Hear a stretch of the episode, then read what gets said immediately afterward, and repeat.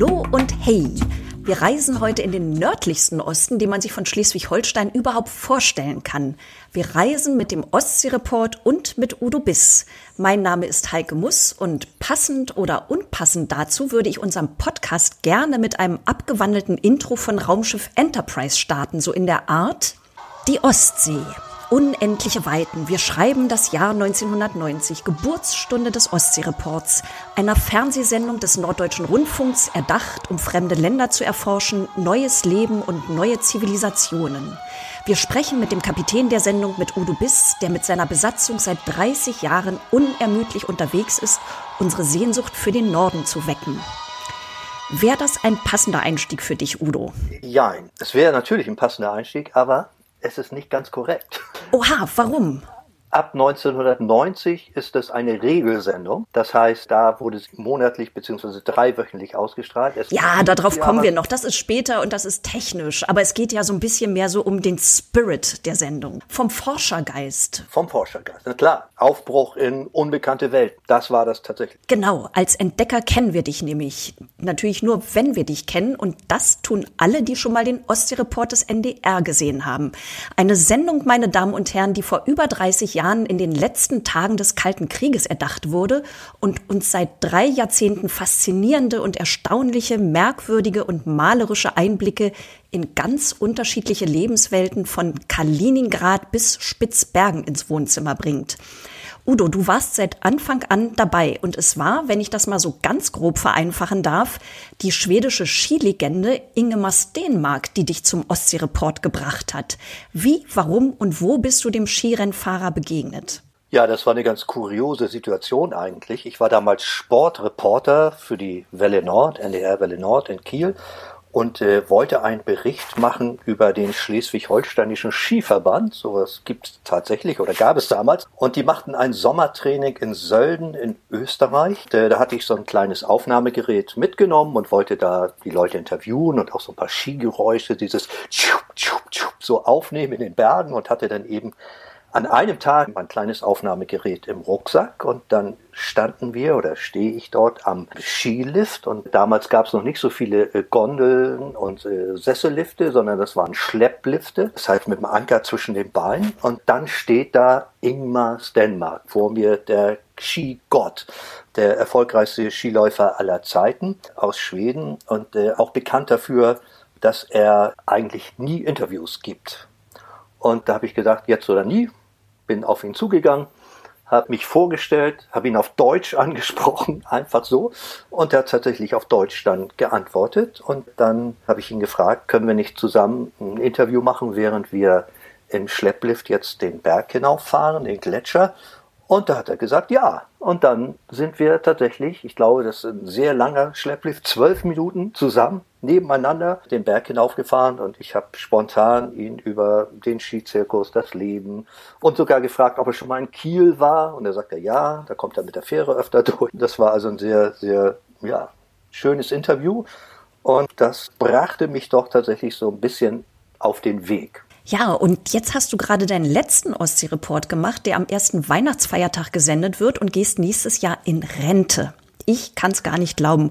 Und Sie, liebe Hörerinnen und Hörer, wenn Sie am ersten Weihnachtsfeiertag einschalten, die Sendung kommt dann übrigens aus Island, Sie werden es auch nicht glauben. Wie kann es sein, dass dieser sportliche Mann im besten Alter schon in Rente geht? Fürs Amt des amerikanischen Präsidenten bist du jedenfalls 15 Jahre zu jung, lieber Udo. Nichtsdestotrotz blickst du auf eine beachtliche und auch ungewöhnliche Fernsehkarriere zurück, denn du hast bis zu diesem Moment tatsächlich 30 Jahre lang für ein und dieselbe Sendung gearbeitet. Das ist schon ungewöhnlich, oder? Das ist sehr ungewöhnlich in der heutigen Zeit, ja. Und das ist, äh, äh, ja, wenn ich so zurückblicke, ich kann das manchmal selber gar nicht fassen, und was für ein, ein Schatz an Erfahrungen, Begegnungen, Abenteuern da im Kopf ist, auf, den, auf die man zurückblicken kann, das ist schon, ja. Da musst du uns gleich noch mehr drüber erzählen, aber ich umreiße erstmal kurz deine Vita, damit wir dich besser kennenlernen. Geboren oh wurdest du 1957, ich mach's kurz, keine Sorge. Geboren wurdest du 1957 in Rendsburg. Dein Traum war es, damals Lehrer zu werden. Dafür hast du Englisch und Sport studiert und dann warst du fertig mit Studium und Referendariat und es gab keine Stellen für Lehrer. So war das damals. Aber, Korrekt, ja. Ah, genau. Aber Gelegenheitsjobs beim NDR, wo du deinen Einstieg mit Sportreportagen gemacht hast. Das hast du eben schon gesagt. Etwa zur gleichen Zeit, als du Moderator beim Ostsee-Report wurdest, hast du geheiratet und zwei Söhne bekommen, die beide heute verrückt Englisch- und Sportlehrer sind.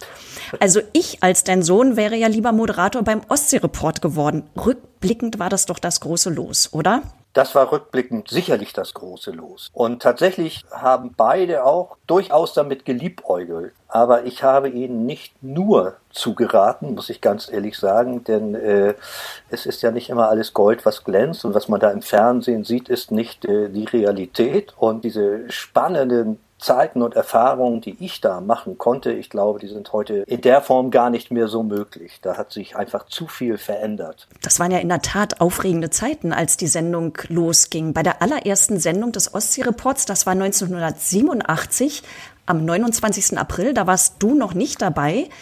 Die Journalistin und Moderatorin Heidi Sämann, die sich auch das Format ausgedacht hatte, hat, so habe ich es gelesen, die erste Reportage überhaupt aus der DDR gedreht. Das war auf Rügen. Du kennst den Beitrag natürlich. Warum war das denn so spektakulär? Naja, da, wir durften da eigentlich überhaupt nicht hin und hatten die ganze Zeit auch ein, das heißt wir, ich war ja nicht dabei, aber meine Kollegen hatten die ganze Zeit einen Stasi-Aufpasser dabei, der, der ganz streng darauf geachtet hat, wohin die Kamera gehalten wurde. Und es gab strikte Vorgaben, wer zu interviewen war und, äh, und wer nicht. Insofern war das eigentlich nur, wir haben das auch Kameraspaziergang genannt, war das eigentlich nur mal eine Möglichkeit, einen Blick hinter die Grenze zu werfen und gleichzeitig auch auf diese wunderschöne Region im Ostseeraum Rügen, also Kreidefelsen ist. Und das war damals schon eine kleine Sensation. Und das hat sich im Prinzip dann immer auch so fortgepflanzt. Äh, die erste Zeit, das war alles sehr, sehr spannend. Ja, der Ostsee-Report mittendrin als Chronist dieser Wendezeit. Ja, es gab Themen ohne Ende, natürlich auch Themen mit viel Ende, zum Beispiel dem Ende der DDR, dann Polen und die Solidarność, die baltischen Staaten und ihr Streben nach Unabhängigkeit, Finnland und Schweden unterwegs auf dem dritten Weg zwischen NATO und Warschauer Pakt. Du bist in dieser Zeit zum Beispiel in den hohen Norden nach Kirkenes an die norwegisch-russische Grenze gereist. Was für eine aufregende Geschichte auch das. Ja, das war wirklich eine sehr aufregende Geschichte. Äh, wir haben dort den norwegischen Grenzkommissar getroffen. Das hört sich gar nicht so spannend an erstmal, aber das ist da, war da zumindest zu der Zeit äh, einer, einer der, der wichtigsten Männer, denn äh, schließlich an der, an der Grenze zur Sowjetunion, Kirkenes liegt ja ganz oben im Norden und da gibt es äh, eine 100 Kilometer lange Grenze von Norwegen zu Russland heute, damals Sowjetunion. Und dahinter befindet sich die Kola-Halbinsel. Und das war damals, glaube ich, eine der hochgerüstetsten Regionen der Welt. Kurz dahinter liegt ja Murmansk, da war die sowjetische U-Boot-Flotte, die Atom-U-Boot-Flotte. Und äh, auf dieser ganzen Insel gab es jede Menge Stützpunkte, Raketen, Luftlandetruppen. Und das war ja NATO und Warschauer Pakt, die da direkt aufeinander trafen. Und der Grenzkommissar, der hatte übrigens das erste rote Telefon. Das war ja damals äh, so bekannt, so das rote Telefon im Notfall können da sozusagen die wichtigen Leute schnell nochmal telefonieren, um, um die Katastrophe zu verhindern.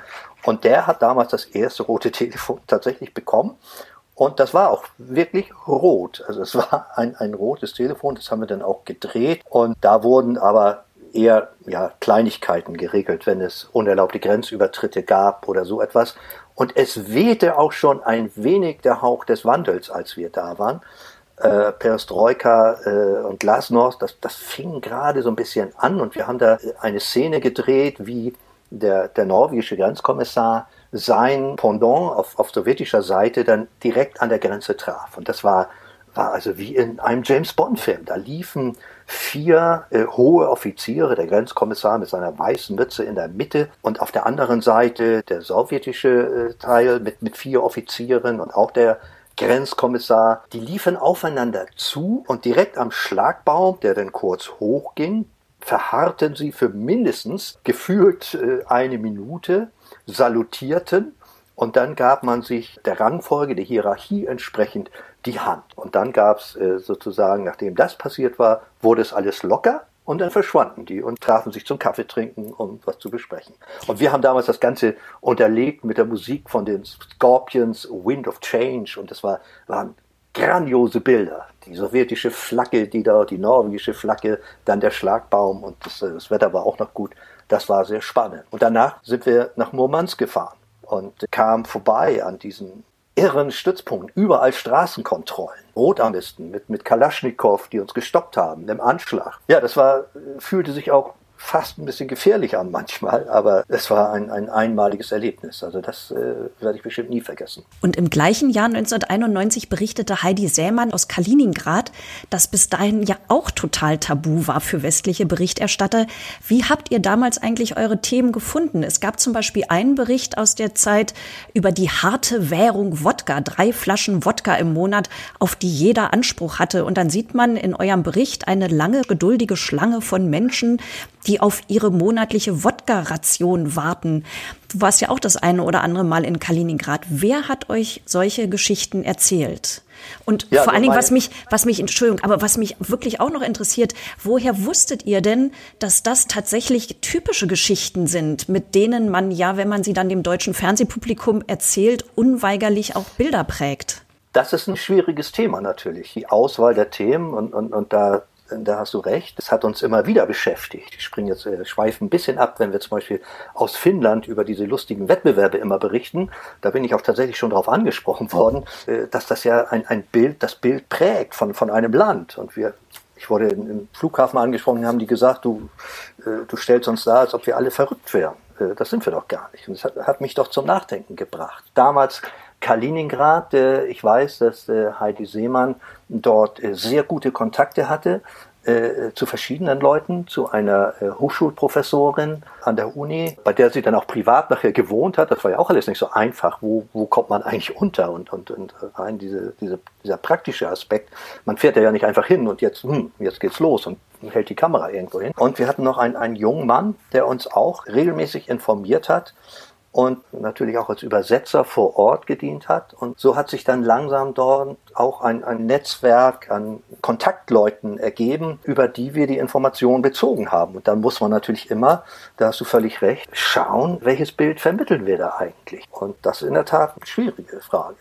In den 90ern war der Ostsee-Report, wurde damals ja auch noch an einem anderen Sendeplatz gesendet, nämlich alle drei Wochen Montagabend um halb elf man kann schon sagen, dass das viel politischer früher war als heute. Heute, heute sind eure Beiträge, die wecken mit ihren sehr ästhetischen Kamerabildern natürlich Sehnsucht, Sehnsucht nach nordischer Naturromantik, nach Reisen in ferne Regionen.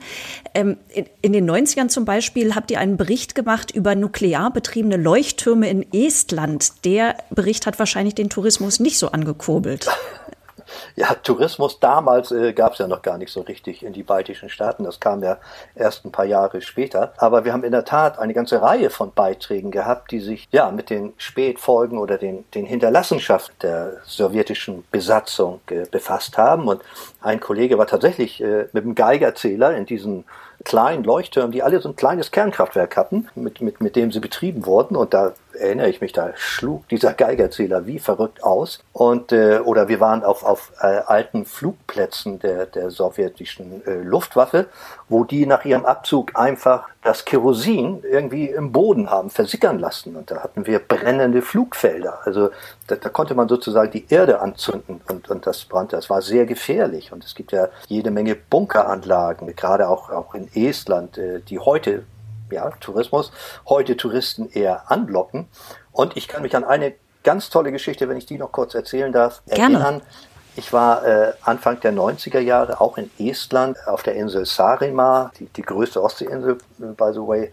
Und da waren wir mit zwei Robbenforschern unterwegs. Denn äh, es gab dort vorgelagert eine kleine Insel, wo äh, die größte Kegelrobbenkolonie der Ostsee zu finden war, von der niemand etwas wusste. Wir hatten also auch mit schwedischen äh, Robbenforschern gesprochen und die waren also ganz überrascht, als die hinterher unsere Bilder sahen, die wir da aufgezeichnet haben. Und da sind wir mit diesen beiden äh, Biologen, junge Biologen, der eine saß übrigens später im, im estnischen äh, Parlament als Abgeordneter für die Grünen. Ich habe die später auch nochmal wieder getroffen. Da sind wir mit einem uralt Schlauchboot, lebensgefährlich, mitten im Winter, äh, auf diese kleine Insel äh, gefahren und haben dort dann diese Kegelrobbenkolonie äh, gedreht. Und das war ein, ein Erlebnis, also ich fühlte mich fast wie Heinz Sielmann, äh, da zwischen Hunderten von kleinen Robbenbabys rumzukriechen. Und äh, das Besondere war eben, das hat niemand gewusst, weil das ganze Gebiet sowjetisches Sperrgebiet war. Und so haben wir so, so manche Story da äh, gefunden, die also echt bis heute gibt es äh, immer noch wieder Neues in dieser Hinsicht. Und auch in dieser Zeit, genauer gesagt 1992, wurde auf Betreiben der damaligen Außenminister von Deutschland und Dänemark, von Hans-Dietrich Genscher und Uffe Ellemann Jensen, der Ostseerat gegründet. Du bist damals nach Kopenhagen zu Ellemann Jensen gereist, um mit ihm über diese Gründung zu sprechen und warst ganz schön keck in deinem Interview, Udo. Du hast den Ellemann Jensen nämlich gefragt, ich zitiere, ist das nicht wieder so eine Institution, die nichts bewirkt? Ja, mein Eindruck war, das, äh, gab, das war ja die Zeit des Aufbruchs im, im Ostseeraum, die Anfang der 90er Jahre. Darüber haben wir gesprochen. Äh, Sowjetunion zusammengebrochen, äh, Schweden und, und Finnland orientieren sich äh, zur, e, in Richtung EU. Äh, deutsche Wiedervereinigung, äh, Polen, Solidarność, du hast es schon angesprochen. Da tat sich unheimlich viel. Und äh, es gab eine, eine riesige Ostsee-Euphorie in der Zeit. Und es wurden alle möglichen Organisationen gegründet. Und äh, wo man sich dann manchmal tatsächlich fragt, ja, als, auch als Journalist oder als Beobachter, äh, was bringt das denn jetzt eigentlich so? Im Nachhinein sehe ich das alles ein bisschen anders. Aber damals hatte ich so das Gefühl, jeder will mitmachen und da nochmal irgendwie was Neues äh, zustande bringen und gründen. Es war natürlich unheimlich wichtig, auch gerade der Ostseerat, also die, die Konferenz der, der Außenminister und der Regierungschefs, in Hinblick auf die Integration zum Beispiel der, der jungen baltischen Staaten in den Westen. Also da hat sich unheimlich viel bewegt dadurch. Und die wurden ja auch, äh, Uffe Ellemann Jensen war ja auch einer, der das vorangetrieben hat. Der war ja mit äh, nach Island übrigens der, ich glaube, der zweite, der die Unabhängigkeit der baltischen Staaten anerkannte. In, insofern war das schon eine, eine provokante Frage. Das, das mag sein. Aber, aber er hat es dir offenbar nicht übel genommen. Er hat es mir überhaupt nicht übel genommen. Wir hatten ein, ein, ein sehr gutes, langes, nettes Gespräch im Außenministerium. Erzähl mal, wie kam es eigentlich zu diesen Bildern, dass der dann noch ins Kanu gestiegen ist für euch? Wir wollen natürlich, wollten immer und wollen es auch heute noch immer die, die Menschen zeigen und darstellen, wie sie sind. Und da habe ich ihn gefragt, einfach äh, bei dem Interview, äh, sagen Sie mal, Herr, Herr Ellemann-Jensen, ich habe gehört, Sie sind auch begeisterter Kajakfahrer und wir bräuchten noch so ein paar Bilder, die so ein bisschen ihr Privatleben abbilden. Wäre das nicht eine Möglichkeit? Und dann hat er kurz überlegt und haben wir uns verabredet. Und äh, am nächsten Morgen, Punkt 7, äh, waren wir dann vor seiner Privatwohnung in Hellerup im, im, im Norden, äh, nobler Stadtteil von Kopenhagen. Und da sagte er, da gibt es eine Hecke und in dieser Hecke, da ist eine Tür und Punkt 7 Uhr komme ich da raus. Und so war's. Da kam er mit dem Kajak unterm Arm, der dänische Außenminister ohne Sicherheitsbeamte, ohne alles, einfach als Privatmensch kam heraus, sagte, hallo, was wollt ihr? Ich paddel jetzt hier ein bisschen für euch und wollt ihr noch ein paar Fragen stellen. Wie nett. Für ein Interview mit einem Außenminister wirklich sehr entspannt und locker.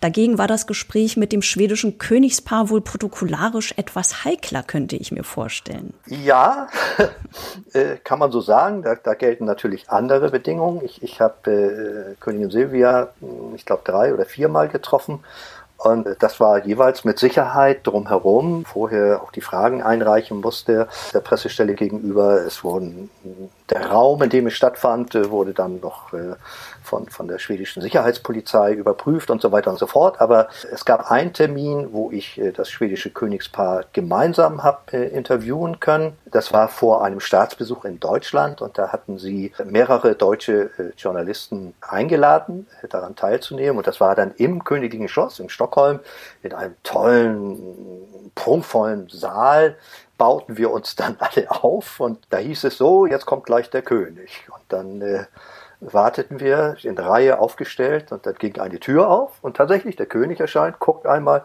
machte gleich die Tür wieder zu. Dachte, mh, Gut. Dann ging auf der Gegenseite die Tür auf des Raums und Königin Silvia kam raus, worauf wir uns die ganze Reihe, ich glaube es waren so acht Journalisten, schnell umstellten und die, die Reihe sozusagen in eine andere Richtung formierten. Aber sie ging nur durch den Raum und sagte, habt ihr meinen Mann gesehen? Ja, da hinten aus der Tür. Und äh, dann verschwand sie auch und danach kamen die beiden dann, dann wieder und dann passierte mir allerdings ein Fauxpas. Ich äh, war ein bisschen vorschnell damit, äh, ihm die Hand zu geben. Ich hatte das Gefühl, der König steht jetzt vor mir und da ich das beobachtet hatte, auch mit den Kollegen schon, der gibt jetzt jedem die Hand. Also streckte ich meine Hand aus. Ja, und nichts passierte. Darauf habe ich dann äh, die Hand äh, sanft, äh, langsam wieder zurückgezogen. und bis ich dann realisierte, dass ich noch gar nicht so richtig dran gewesen war. Und dann passierte das, und das ist eigentlich auch äh, etwas, auch eins dieser Interviews, äh, die man nie vergisst. Wir hatten uns vorher den ZDF-Kollegen geeinigt. Äh, wir hatten insgesamt 25 Minuten, war geplant für ein Fernsehinterview. Und wir hatten uns geeinigt, dass wir dann jeder zwölfeinhalb Minuten bekommen. Und dann hatte ich natürlich überlegt, äh, in Deutschland, Königin Silvia, das interessiert die Leute natürlich. Und gerade im Ostseereport auch viel mehr als jetzt der schwedische König. Andererseits muss man dem natürlich die erste Frage, ist ja das Staatsoberhaupt auch, an den schwedischen König richten. Aber man hatte mir gesagt, mach dir keine Sorgen, der redet nicht so viel, das geht schnell vorbei und dann kannst du Silvia fragen. Also stellte ich ihm eine Frage, so standardmäßig, was ist der Hintergrund von diesem Staatsbesuch oder so etwas ähnliches.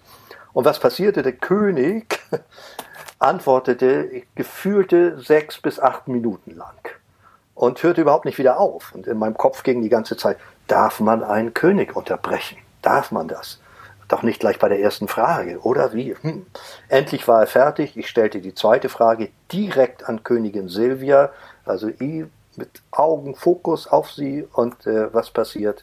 Der König antwortet zum zweiten Mal. Oh nein. Und, äh, ja, das war im Kopf ganz furchtbar. Und so waren fast äh, bestimmt nicht ganz zehn Minuten um und Silvia hatte noch kein Wort gesagt. Und dann endlich konnte ich meine Frage an, an sie stellen und ihre Antwort war, wie mein Mann gerade gesagt hat. Und da dachte ich, nee, jetzt ist alles vorbei. Aber am Ende kam dann doch noch ein bisschen was raus, was wir, wir senden konnten. Das ist dann damals auch in den Tagesthemen gelaufen. Von daher war ich dann am Ende doch zufrieden. Aber unvergessen.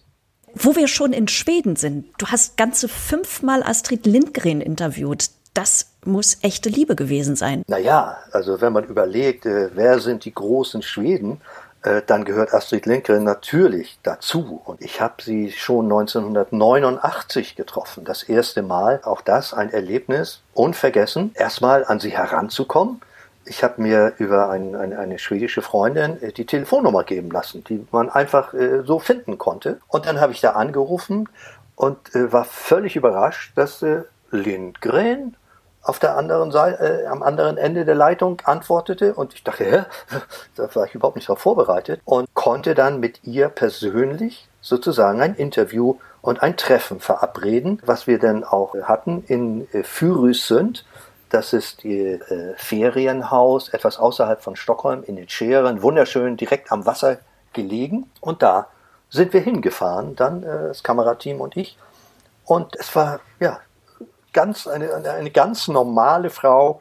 Es war kein Presseagent dabei, es war äh, niemand anderes dabei, sondern sie öffnete uns die Tür. Hallo, kommt doch rein. Die sprach ja auch hervorragend Deutsch. Und dann hat sie äh, für uns Tee gemacht. Dann haben wir Zimtschnecken äh, gegessen, wie man das in, in Schweden so macht.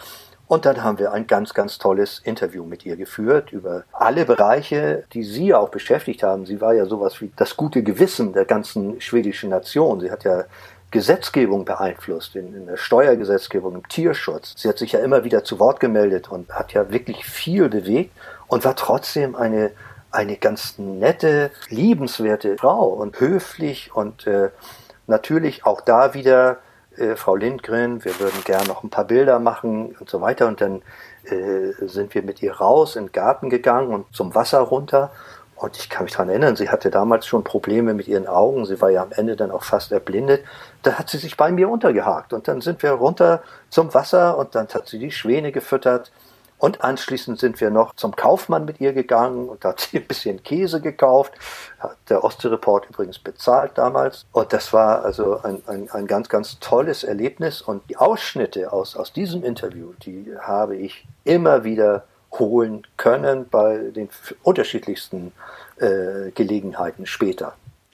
Aber wie kam das, dass du insgesamt fünfmal dort warst? Weil Bücher hat sie ja nicht mehr geschrieben. Waren das dann diese politischen Einlassungen oder was war der Anlass für die weiteren ja, es gab, Besuche? es gab ja, es gab äh, ganz wichtig, neun, äh, 1994 bekam sie den alternativen Nobelpreis verliehen. Man hatte ja immer, oder in Schweden haben ja viele, viele äh, gehofft, dass sie auch mal den Literaturnobelpreis bekommen würde. Das ist ja nie passiert und dann hat sie aber den alternativen Nobelpreis äh, bekommen, 94. Das war zum Beispiel nochmal ein Hintergrund. Ein anderer war ein Zeichentrickfilm äh, entstanden war äh, über Pipi Langstrumpf, mit dem sie gar nicht so glücklich war.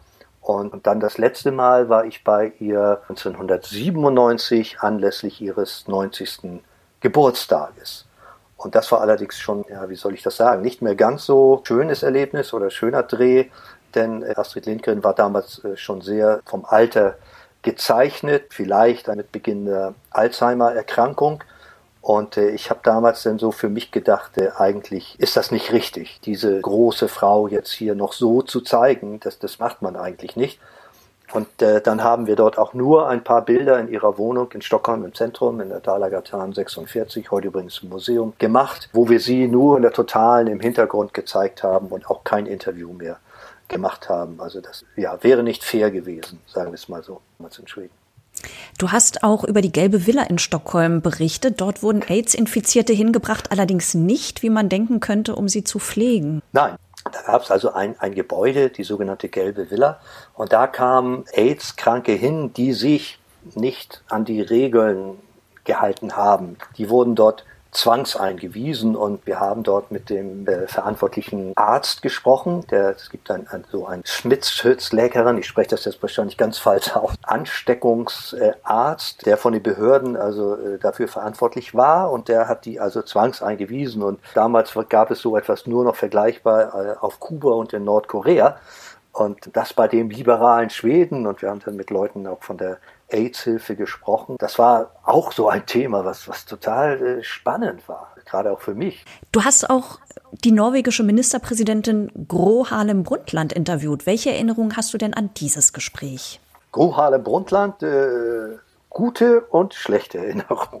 Gute dahingehend, dass sie äh, alle Fragen beantwortet hat. Sehr souverän, sehr abgeklärt, weniger gut äh, oder überraschend oder vielleicht auch nicht überraschend, vielleicht auch normal äh, aber ich hatte vorher auch schon den, den schwedischen Ministerpräsidenten getroffen oder, oder, oder den finnischen, äh, mit dem habe ich sogar Tennis gespielt. Und dann traf ich also auf Gro Harlem Brundtland in Oslo äh, in ihrem Büro und sie war, wirkte auf mich eiskalt, abgeklärt.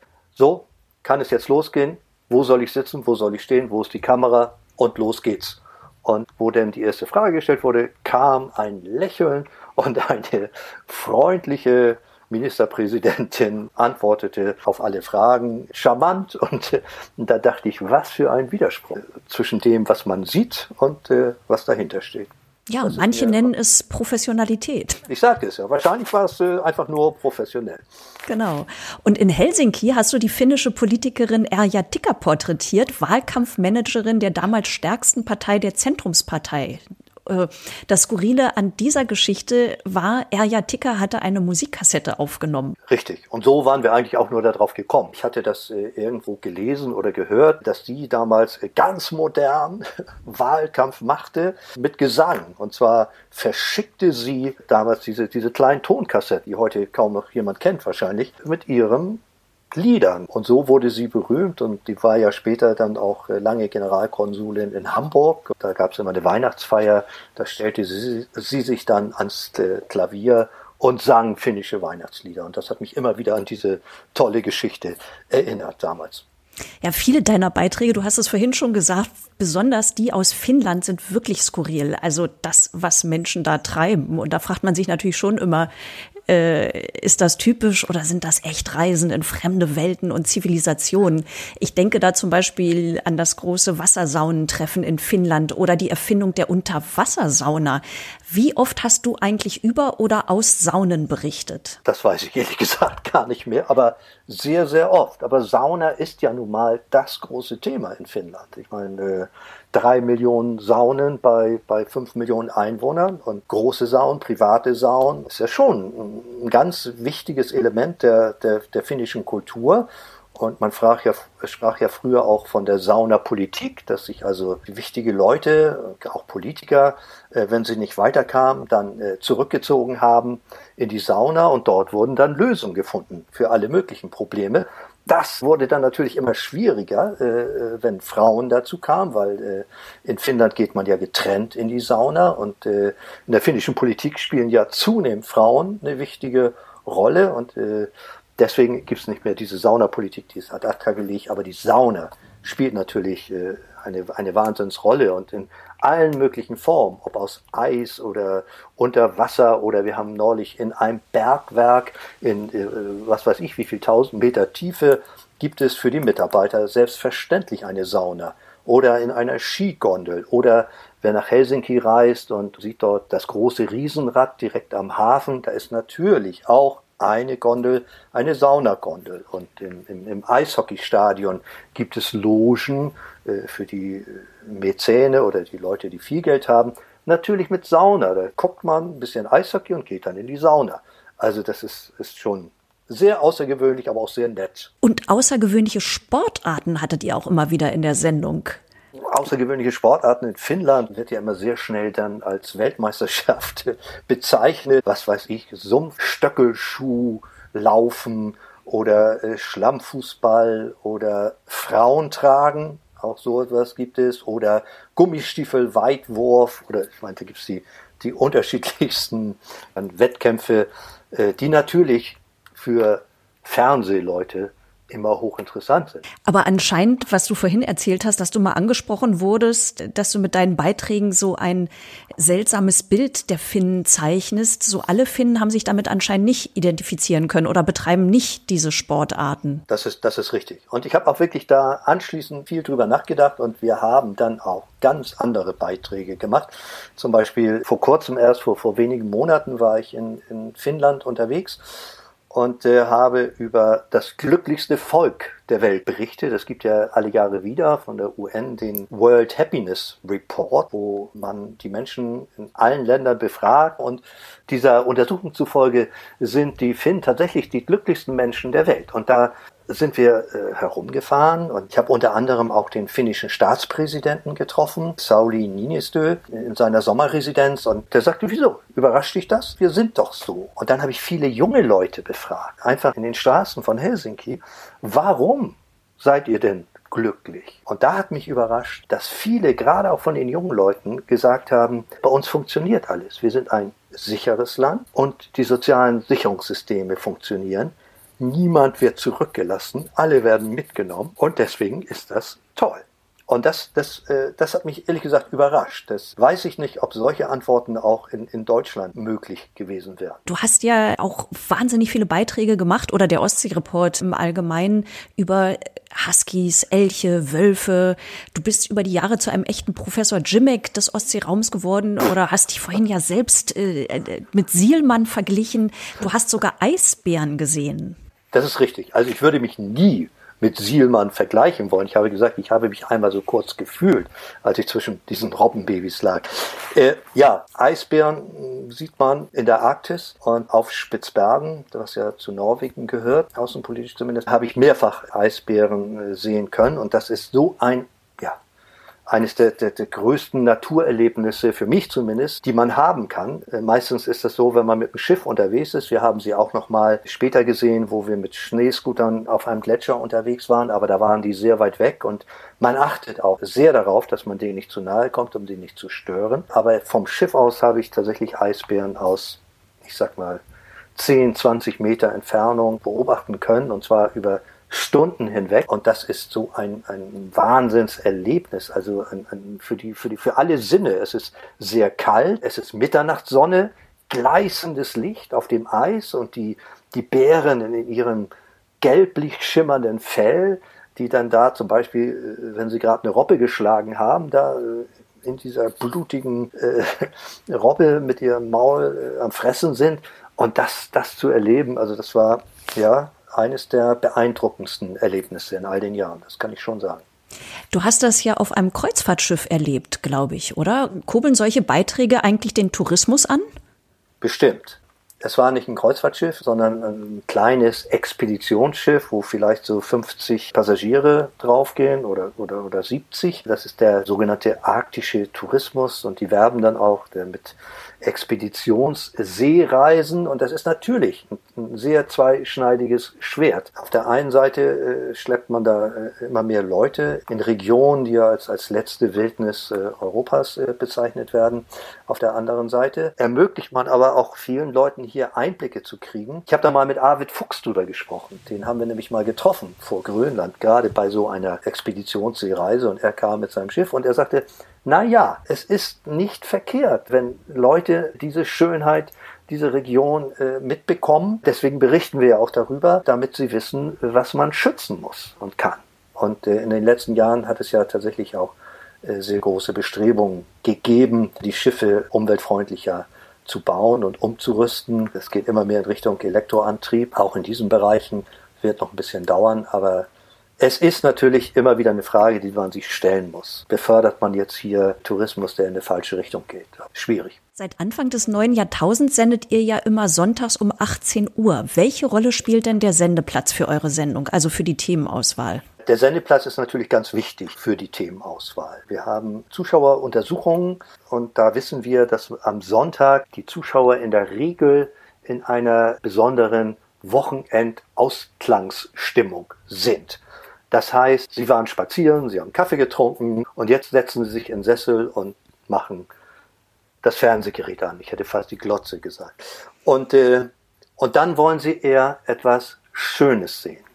Und das wissen wir aus, aus Befragungen. Und wir wissen auch die Altersstruktur unserer Zuschauer, die kennen wir und wissen, dass zu der Zeit auch eher das ältere Publikum fernsieht. Und deswegen haben wir uns tatsächlich ein wenig auch entwickelt in Richtung Sehnsuchtsformat nennen wir das. Das heißt, wir legen unheimlich viel Wert auf die ästhetische Gestaltung unserer Beiträge, äh, auf, auf erstklassige Kameraarbeit, auf eine Musikauswahl, die zum Träumen mit einlädt und natürlich auch auf die äh, Themen. Andererseits, äh, das wäre jetzt auch äh, ein bisschen zu einfach zu sagen, wir zeigen jetzt nur noch schöne Bilder. Äh, das ist so auch nicht richtig. Also wir blicken schon über die Bilder auch in die Probleme, die es gibt oder versuchen das zumindest. Und die Einschaltquoten sind seit Jahrzehnten sehr stabil und deswegen glauben wir, dass wir mit unserem Konzept nach wie vor richtig liegen, wissend, dass wir uns auch weiterentwickeln müssen, weil sich einfach die, die Sehgewohnheiten ändern, dass wir auch mehr junge Leute erreichen müssen, dass wir mehr ins Internet gehen müssen. Das ist uns bewusst und daran arbeiten wir auch. Ja, und nun kommt bald dein letzter Ostsee-Report, also nicht der letzte, den du gerade gedreht hast, sondern wirklich dein letzter für immer. Ich muss das nochmal so betonen. Dieser Ostsee-Report hat dich nach Island geführt, ist am ersten Weihnachtsfeiertag zu sehen. Mach uns doch mal ein bisschen neugierig auf die Sendung. Was hast du da für Geschichten entdeckt? Da war ich äh, unterwegs im, im, Nordosten der Insel und das ist ja eine Region, die immer noch weitgehend unbekannt ist und habe da geschaut zum Beispiel, wo die amerikanischen Apollo-Astronauten trainiert haben äh, für die Mondlandung äh, in den 60er Jahren. Und während wir dahin fuhren, haben wir dann gleichzeitig auch noch einen Helikopterpiloten äh, kennengelernt, sind mit dem über den Vatna Jökull geflogen, den größten Gletscher und haben dort ein, ein, ein Lavafeld gesehen, 90 Quadratkilometer groß, vom letzten großen Ausbruch und den hat dieser Helikopterpilot selbst erlebt. Er war der erste vor Ort damals und äh, da haben wir auch noch die passenden Bilder dazu. Unheimlich spannend. Wir haben dann eine Leuchtturmwärterin besucht, Marsibil Erlens Dottir in Dalatangi. Das ist somit der, der abgeschiedenste Ort, den man sich vorstellen kann auf Island im, im, im Osten, der östlichste Punkt auch. Da muss man erstmal 60 Kilometer über eine Bergpiste dorthin fahren, die im Winter monatelang geschlossen ist und dann kommt man äh, zu dieser Leuchtturmstation. Das sind nur ein paar Gebäude und eben der Leuchtturm.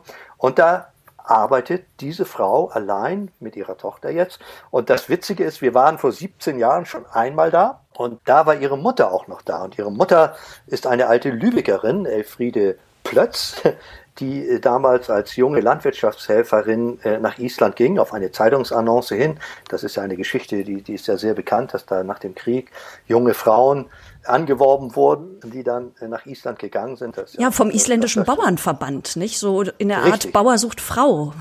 so etwas, so muss man sich das vorstellen. Und viele wussten gar nicht, worauf sie sich da eingelassen haben und landeten dann irgendwo JWD auf, auf einem Bauernhof, damals äh, noch zum Teil mit Torfsoden gebaut und sehr feucht. Und äh, also das war nicht nur schön für viele, aber viele sind auch dort geblieben, haben geheiratet, so auch Elfriede Plötz, die dann äh, auch ihren Nachnamen änderte äh, in Elfriede Paulsdottir, also so wie man das auf Island macht, Vorname des Vaters und Dottir, Tochter, also Paulsdottir.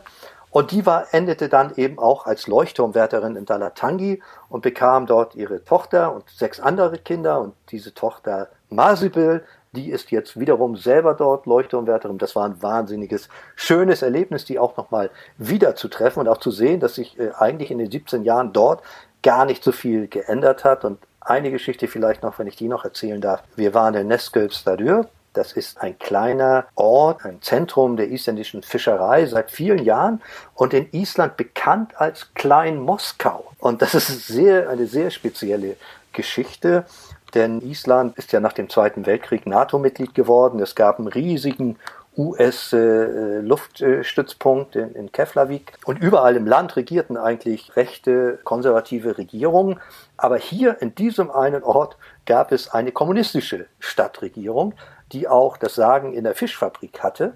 Und entstanden dadurch, dass dieser Ort sieben Monate im Jahr nur auf dem Seeweg zu erreichen ist, weil die Straßen über die Berge immer dicht waren und weil es dort drei Männer gab, die sich äh, dem Kommunismus verschrien hatten. Eine hatte den Spitznamen Stalin und das äh, funktionierte anscheinend ganz gut. Es gab nie Arbeitslosigkeit. Die Funktionäre hatten auch äh, keine besseren Gehälter, so wird es heute zumindest erzählt, keine besseren Häuser. Also die sozialistische Idee funktionierte und, und, und ganz witzig, was ich fand, war, dass, dass es da ein Konf als Konfirmations gab es für die Jugendlichen im Ort eine Reise in die DDR zu irgendwelchen FDJ oder jungen Pionieren, Sommercamps. Und nicht wenige aus dem Ort waren damals zu solchen Camps unterwegs. Und im Schwimmbad der Stadt, da gibt es heute immer noch eine Uhr, in der die Moskauer Zeit angezeigt wird. Eine ganz irre Geschichte und da haben wir auch einen Protagonisten getroffen, der das wunderbar erzählen kann, damals dabei war, auch in der DDR war und das war spannend. Und natürlich war ich auch in einem Hotpot und habe das genossen, was die, für die Finnen ja die Sauna ist. Das ist für die Isländer der Hotpot. Überall kommt heißes Wasser einfach so aus der Erde und da legt man sich dann rein und ist draußen kalt und ungemütlich und es ist einfach nur schön. Und das war also, ja, eine ganz tolle Reise und ich glaube, die Bilder sind auch wirklich wirklich sehr schön, dass man sich das gut ansehen kann. Vielen Dank für die Werbung. Sage mal, wenn du nun nächstes Jahr aussteigst aus dem Ostsee-Report, geht dann deine erste Reise wieder in den Norden oder eher mal in den Süden? Also ich habe tatsächlich geplant, zusammen mit meiner Frau, dass wir eine ganz große Reise, wahrscheinlich über mehrere Wochen, wenn nicht Monate, durch den ganzen Ostseeraum machen wollen, um einfach die Regionen und auch Menschen noch einmal wiederzusehen, die ich ja immer nur ganz kurz sehe, wenn ich dort drehe. Man ist da ja immer unter Druck und muss jetzt das Programm fertig kriegen und hat eigentlich kaum Zeit, das mal für sich selber richtig zu genießen, auch wenn es im Fernsehen manchmal so aussieht, aber es ist wirklich nicht so. Und das möchte ich in Ruhe einfach mal machen und dann das richtig genießen. Und nimmst du da zufälligerweise eine Kamera mit? Das könnte sein. Das habe ich mir gedacht. Udo, ich danke dir sehr für das Gespräch und wünsche dir gutes Reisen und hey do. Hey do, vielen Dank. Tack so mycket. Unser Podcast klingt aus, nun nicht mehr im Abenteuersound von Raumschiff Enterprise, aber dafür umso berührender mit dem wunderbaren Ostseelied von Hildegard Knef. Farewell, lieber Udo. Ich hasse die gläserne Bläue des Himmels, die nie müde Sonne, die alles entdeckt. Ich hasse die flimmernde Hitze des Südens, den graslosen Felsen, der lustlos sich streckt.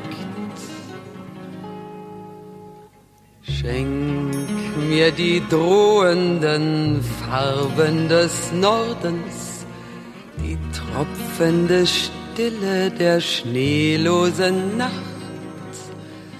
Schenk mir die ängstlichen Lichter des Morgens, das Knistern der Dünen den Sturm, der laut lacht. Schenk mir den klirrenden Atem der Kälte, die nahtlosen Schnüre des Regens am Meer. Schenk mir den Nebel, der alles entstellte, die tiefschwarzen Nächte und Wolken wie Teer. Mir noch einmal den Strand meiner Kindheit mit Muscheln und Bernstein auf trockenem Weiß. Gib mir den salzigen Wind meiner Ostsee das Jammern der Möwe, die hoffnungsvoll kreist. Mir die Molen mit moosgrünen Beinen und Wellen, die singen ihr endloses Lied. Gib mir die Farben, die still sich vereinen, den Atem der Kindheit, der lautlos entsteht.